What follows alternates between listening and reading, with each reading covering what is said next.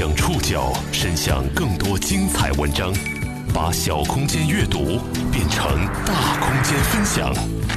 报刊选读，把小空间阅读变成大空间分享。欢迎各位收听今天的报刊选读，我是宋宇。今天为大家选读的文章综合了《中国新闻周刊》《南方网》的内容。节目的一开始，我们先说一件发生在前两天的事儿。二月十九号上午十一点左右，广州白云区公安分局太和派出所呢接到了一个女子报警，她说要找回被自己卖掉的儿子。就是说，她的儿子就在之前被她以五万块钱卖掉了，然后呢，他现在后悔，想把孩子买回来，但是呢，那五万块钱已经被她用来消费。原来啊，这个女子姓姜，她的老公姓谢，他们有个大女儿。还有一个一岁五个月的小儿子，他们经常说生活拮据。朋友杨某听到，便介绍他们把孩子卖给自己的表弟。不过后来呢，江某心生悔意，但是卖孩子得到的五万块早就被他们给花了。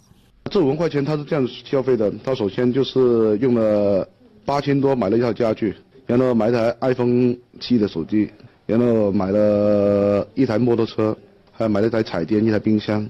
就五万块钱，就花挣一万多块钱，还不了钱，别人也不肯还孩子。这下江某选择了报警。二月二十号下午，经过二十八小时的连续作战，广州专案组的民警呢是抓获了涉嫌拐卖儿童的张某夫妇俩，成功解救了被拐卖的儿童谢某。与此同时呢，卖掉亲生儿子的谢某夫妇俩也被白云警方控制了。不过，直到那一刻，谢某依然没有悔意。这起亲生父母卖掉儿子买手机、买电器的事件，在一定范围之内引起了轩然大波。不过，实际上这些年国内警方所破获的类似的亲生父母贩卖亲生孩子的案件并不少见，甚至贩卖婴儿已经逐渐发展成了庞大的跨地域职业拐卖网络和利益链条。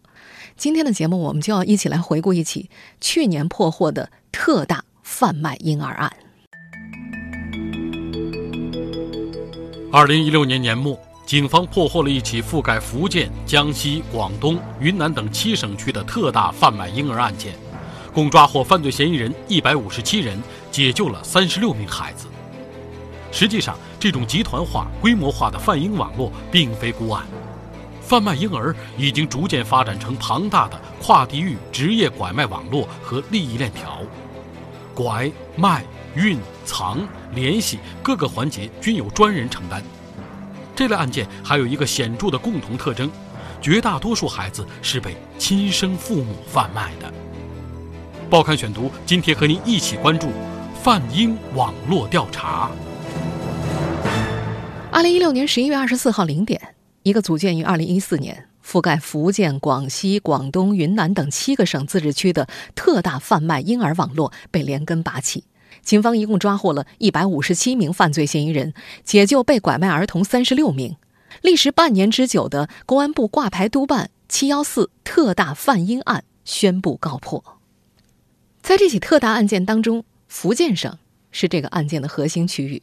截至二零一七年一月中旬，在“七幺四”特大贩婴案当中，福建警方一共抓获了犯罪嫌疑人一百零四人，解救儿童二十七人。其中，福州方面抓获了三十六名犯罪嫌疑人，解救七名儿童。而这些孩子全部都是亲生亲卖，也就是亲生父母卖掉自己的孩子。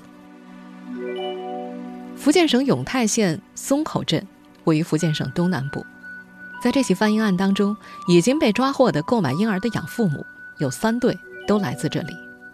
二零一七年的一月十七号，中国新闻周刊的记者随福建当地警方一起探访了这个小镇。从当地市区到松口镇需要两个小时的车程，全部都是弯曲盘旋的山路。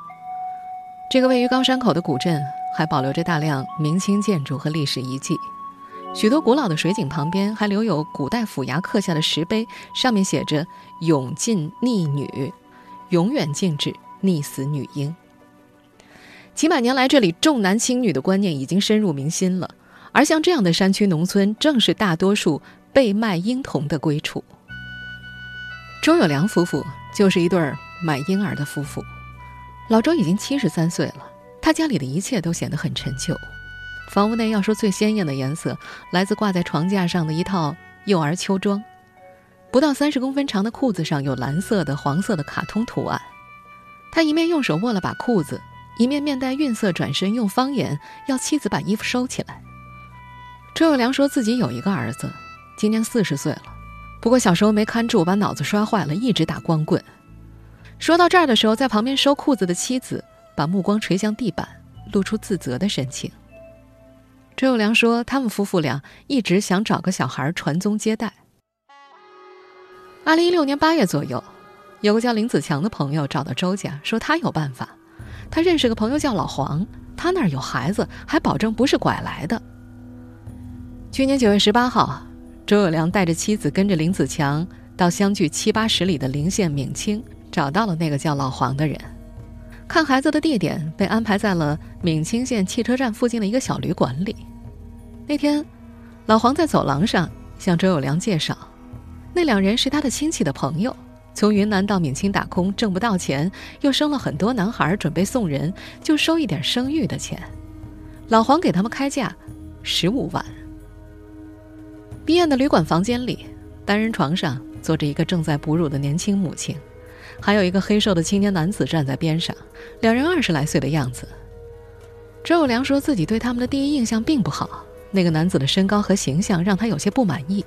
但是，当他贴近看到男婴的脸的时候，孩子用纯净的眼神好奇地来回打量他，他内心的渴望被点燃了。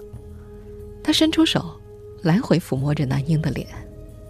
老黄则在一旁敲边鼓：“哟，养孩子越小越好。这孩子三十七天。”孩子的五官很稚嫩，周有良实在看不出他和自称父母的那两人有相像之处。他有些担心孩子是拐来的，便伸出手握向这个母亲的乳房。分泌出的乳汁让他确信无疑。他以孩子体重太轻，而父母身高不够为由，表示想再看一看。最后，老黄把价格降到了十万八。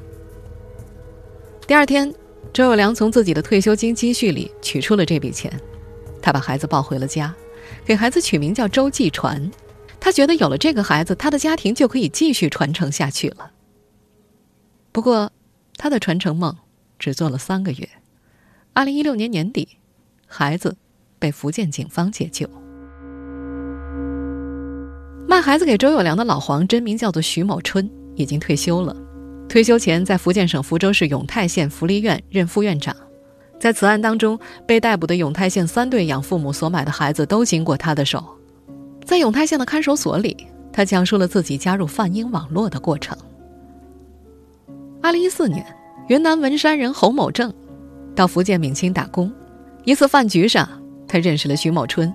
在得知徐某是福利院的副院长之后，便有意向他靠拢，送烟送酒，一来二去。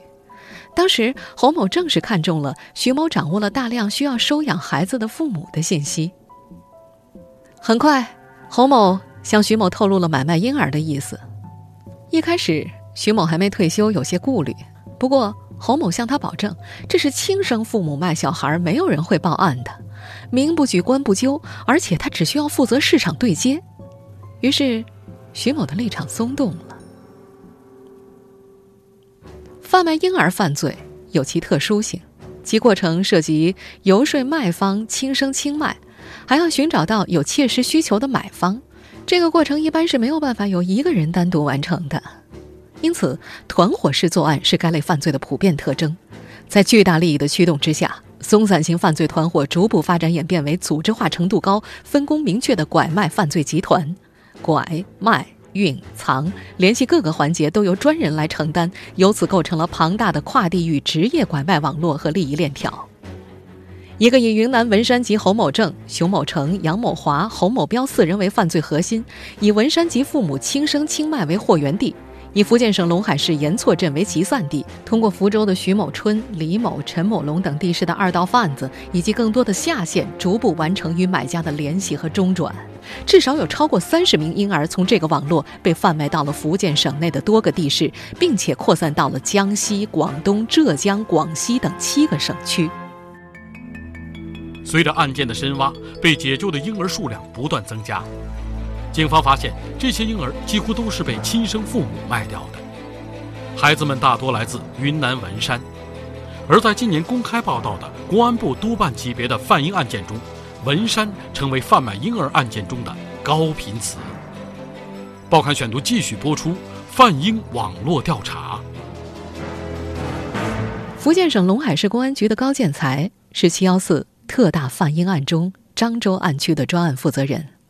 他表示，这伙云山籍的犯罪团伙常年聚集在龙海市的盐措镇。盐措镇比邻火车站，这儿有许多的小作坊和工厂。盐措的户籍人口只有六万，流动人口有两万多，社会情况比较复杂。多年以来，一直有大量的云南文山籍打工人员到此务工，并且彼此有结社活动，存在老乡网络。他们绝大多数是苗族，一直有着斗画眉鸟的传统。每月农历初一，他们就前往约定的市区公园斗鸟，由此互相结识，使用苗语来交换信息。苗族的语言晦涩难懂，隐蔽性很强。警方到他们的户籍所在地寻找懂得这种语言的警察，也只找到了三个，而人贩子也充分利用了这一点。他们结识老乡中的婚龄男女，怂恿他们靠生孩子换取钱财。实际上，近些年公开报道的公安部督办级别的范英大案当中，文山成了范英案中的高频词反复的出现，诸如2011年的221案。幺幺零七案、幺幺八案，还有二零一二年的七幺八案、九二六案，二零一三年的三零三案，二零一四年的五零七号督办案，在多起跨境跨省的特大贩婴案当中，似乎绕不开文山，要么是主犯当中有文山籍的人士，要么就是婴儿的货源地来自文山，更多的时候是兼有之。文山壮族苗族自治州位于云南省东南部。和越南交界，边境线长达四百三十八公里，境内山地占到总土地面积的百分之九十七，几乎都是以石头为主的大山。农业生产的自然条件很恶劣，人均耕地不足一亩。全州的八个县都是国家级贫困县。文山州的范英案第一次引起国家高层的重视，是在二十一世纪之后，那是两千年的春天。《大地》杂志报道了云南省文山州富宁县破获了一起全国罕见的一条龙特大贩婴案，当地警方却因为缺乏经费以及交通工具落后等原因，致使一百一十七名犯罪嫌疑人无法归案，被拐卖的六十六名男婴无法解救。时任全国人大常委会副委员长、全国妇联主席彭佩云在看到报道之后，于这年的四月十号将这篇报道随亲笔信转寄给了当时的云南省省长，要求加快办案。省长亲临打拐第一线现场办公，很快成立了专案组。公安部将其列为2000年打拐专项斗争中的第一批全国督办大案。云南省警方在通报中将其称为“万里打拐大行动”。最终，在广西、广东、河南、福建四省区的警方合力之下，抓获犯罪嫌疑人168人，涉案的婴儿达75人之多，四名主犯最终被执行枪决。而就在文山州，因为跨世纪贩婴大案轰动全国的时候，这起贩婴案的案发地龙聂村也迎来了它的转机。总部位于英国伦敦的国际慈善机构救助儿童会之后，和云南省公安厅、妇联、民政厅等签署了合作协议，以龙聂村为试点，探索多部门合作的社区预防妇女儿童拐卖模式。当地广南县政府也积极开展龙聂村的扶贫工作。他们培训司机，建立起货车运输队，新修鱼塘，支持渔民发展养殖业。几年间呢，这里的脱贫效果很明显。到了2003年，龙聂村的贩婴发案率已经降到了零，村部也挂上了省级文明村的金字招牌。不过，就在这个村子摆脱困境的同时，咫尺之遥的相邻村寨却取而代之，发展出了更多的贩婴村。有数据显示。从2007年到2012年的五年间，广南县拐卖儿童案件一共立案五百多起，抓获犯罪嫌疑人四百多人，涉案婴幼儿近六百名。随着文山贩婴案件不断被披露，他们还渐渐地呈现出另一个特点：极少有人主动报案。我们今天讲述的“七幺四”特大贩婴案被发现并最终被破获，就带有一定的偶然性。报刊选读继续播出：贩婴网络调查。七幺四特大贩婴案被发现确实相当偶然。二零一六年四月下旬，有个村民在福建闽西某乡镇派出所躲雨，在和片儿警闲聊的时候，他说起不知道是谁走漏了自己没有孩子的信息。他收到了一个江西赣州人发来的带有男婴的照片的彩信，其中有男婴父母的照片，配上有关轻生轻脉的文字。村民对片儿警说，他怀疑收到的是诈骗短信。片儿警不动声色地记下了电话号码，将这个线索上报。很快，这个线索引起了福建省公安厅刑侦总队的注意。该号码的所有人。江西赣州人谭某明进入了警方视野。在婴儿贩子发送的彩信照片当中，婴儿的照片都经过了轻微的美化处理，显得圆润可爱。婴儿的父母照片当中的男性是站立姿势，女性则是哺乳姿态，但是同一对父母往往配对了多位婴儿。根据这个线索，福建警方迅速展开调查。经过两个多月的秘密调查之后。一个涉及全国七省区九十八个嫌疑人的贩婴犯罪网络逐渐浮出了水面，其中有六十九个犯罪嫌疑人在福建省境内。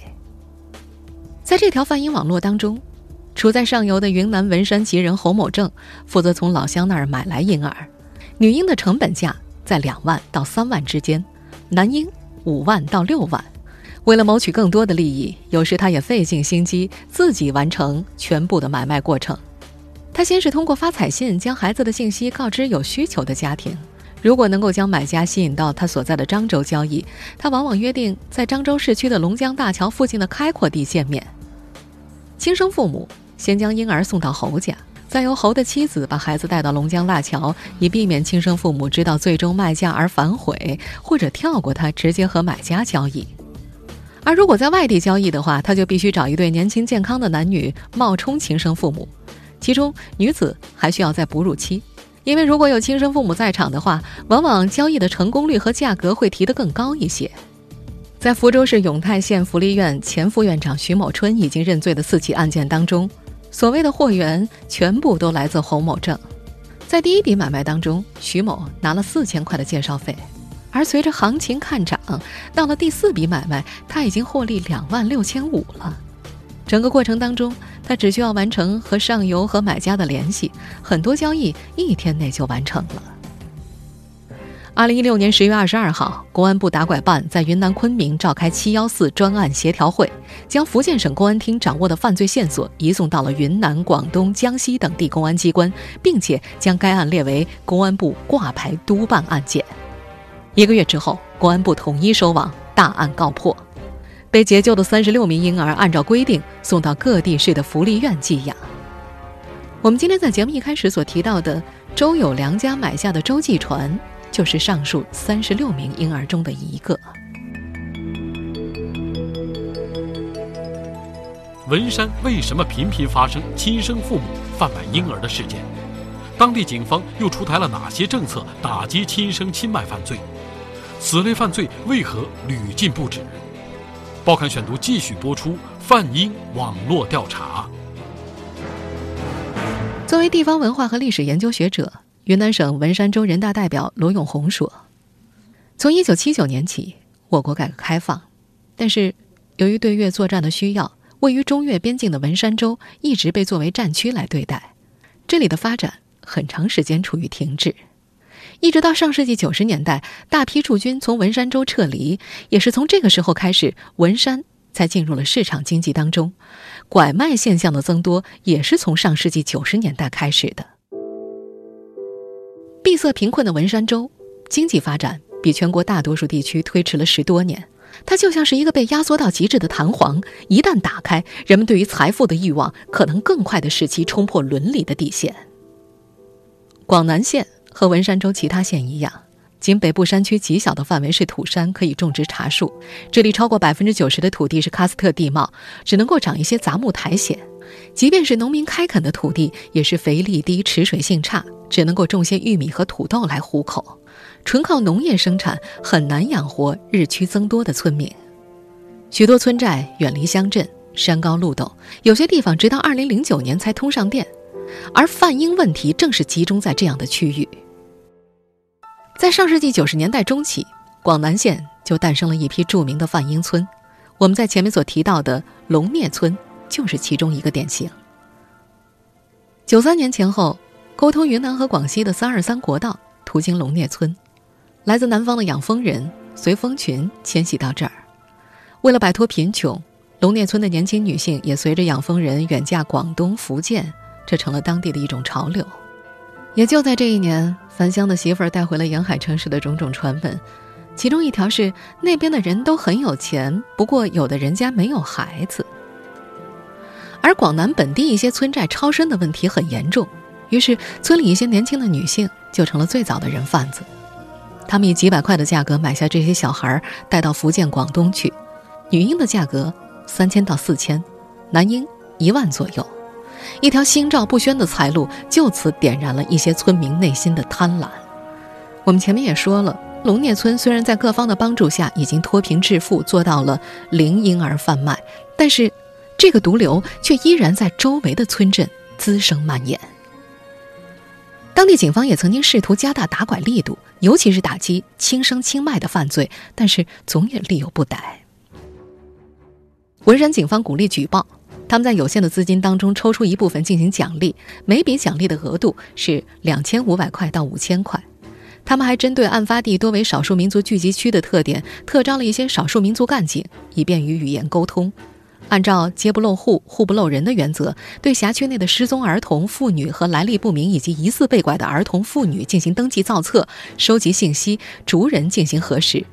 对每起拐卖案件的侦办实行一长三包制，各县市公安机关明确专人，落实责任，案件不破，人员不撤。还按照谁受理、谁采集、谁送检的原则，一个不漏的采集失踪、被拐儿童、妇女的 DNA 等办法，但是效果并不明显。这里我们必须要说一组经济数据：，二零一五年文山州的人均 GDP 一万八千六百六十九块，大约是全国人均 GDP 的百分之四十。即便是在不怎么富裕的云南省，它也位列倒数第二位。一个悖论是，由于东部发达地区存在巨大的刚需市场，近年来在多方打击之下，婴儿的价格反而水涨船高了。对于财富的欲望，让不少人仍然愿意铤而走险。二零零九年前后，每个婴儿的市场价在两万到三万之间，如今已经涨到了八万到十万，有些男婴的价格更是高达十五万。一般来说，男婴的价格高于女婴，能够达到两倍以上，而且年龄越小，价格越高。近年来，拐卖儿童问题越来越多的引起公众关注，屡禁不止的拐卖儿童案件也引发众怒。要改变贩卖儿童的法律条款，人贩子和收买父母都应该被重罚的呼声也越来越强烈。报刊选读继续播出：范英网络调查。二零一五年六月，公安部刑侦局副巡视员陈世渠在微博上回应：“没有买卖就没有伤害。”他表示。赞成收买被拐儿童一律定罪。刑法如果通过这一修改，对于打拐工作具有里程碑意义，有助于消除买方市场，从源头减少拐卖犯罪发生。他所说的法律条文是指刑法原第两百四十一条，其中规定，收买被拐卖儿童，对拐卖儿童没有虐待行为，不阻碍对其进行解救的，可以不追究刑事责任。法条的初衷是在贩卖已经成为事实的情况之下，出于对儿童未来成长的考虑，鼓励购买者善待儿童。但是，支持修法的人认为，这在事实上造成了对买方市场的保护。只要买方市场存在，贩卖儿童就有利可图，卖方市场就不可能消失。这个恶性循环导致了贩卖儿童的犯罪行为难以得到遏制。在二零一五年八月二十九号，全国人大常委会通过了刑法修正案九，对第两百四十一条作出了修改，对凡是收买被拐儿童的行为一律作出犯罪评价。但是，这显然不是一个简单的禁止和定罪就能够解决的社会难题。很多养父母。不惜以身试法，出重金购买婴儿，其背后既有强大的根深蒂固的生育观念的因素，也有政策限制养父母无法通过合法渠道收养孩子的原因。也有很多家庭买孩子是出于更加现实的考量。二零一四年，福建省人大常委会在《妇女权益保障法》专项执法检查过程中发现，在城乡经济转轨当中，利益纠纷最为剧烈的征地补偿款分配，女性的弱势地位非常突出。在一些农村自治章程、村规民约中规定，出嫁离婚的妇女不能够享有土地承包权，有些地方少分或者不分承包地给妇女。还有的地方规定，如果妇女出嫁、离婚或者丧偶，随即就被收回承包地。因此，在农村，通过买一个男童来保障家庭在土地分配权益当中的利益，成为一些未能生育男丁家庭的选择。在周友良家采访结束的时候，女主人突然拉住了记者的手，眼泪哗哗的流下来。她用手抹眼泪，然后迅速在衣服上擦了擦，再次拉住记者的手，哭着说：“我们是农村人，真不知道自己犯法了。你能不能让他们把孩子还给我们？”犯了法，我去坐牢，老周可以把孩子养好养大。我们真的很喜欢他，我们也不要那些钱了。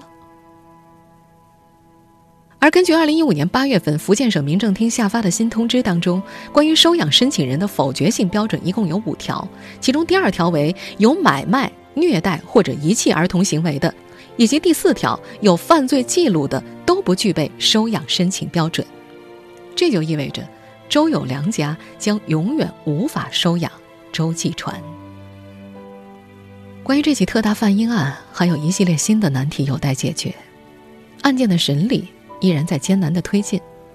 前福利院院长徐某春总是以自己年纪大了，很多事记不住为由，拒绝回答关于具体案情的问题。另外，还有很多孩子没有能够得到解救。比方说，有个人贩子供述自己转卖了六名婴儿，但是到目前为止。一个都还没有找到。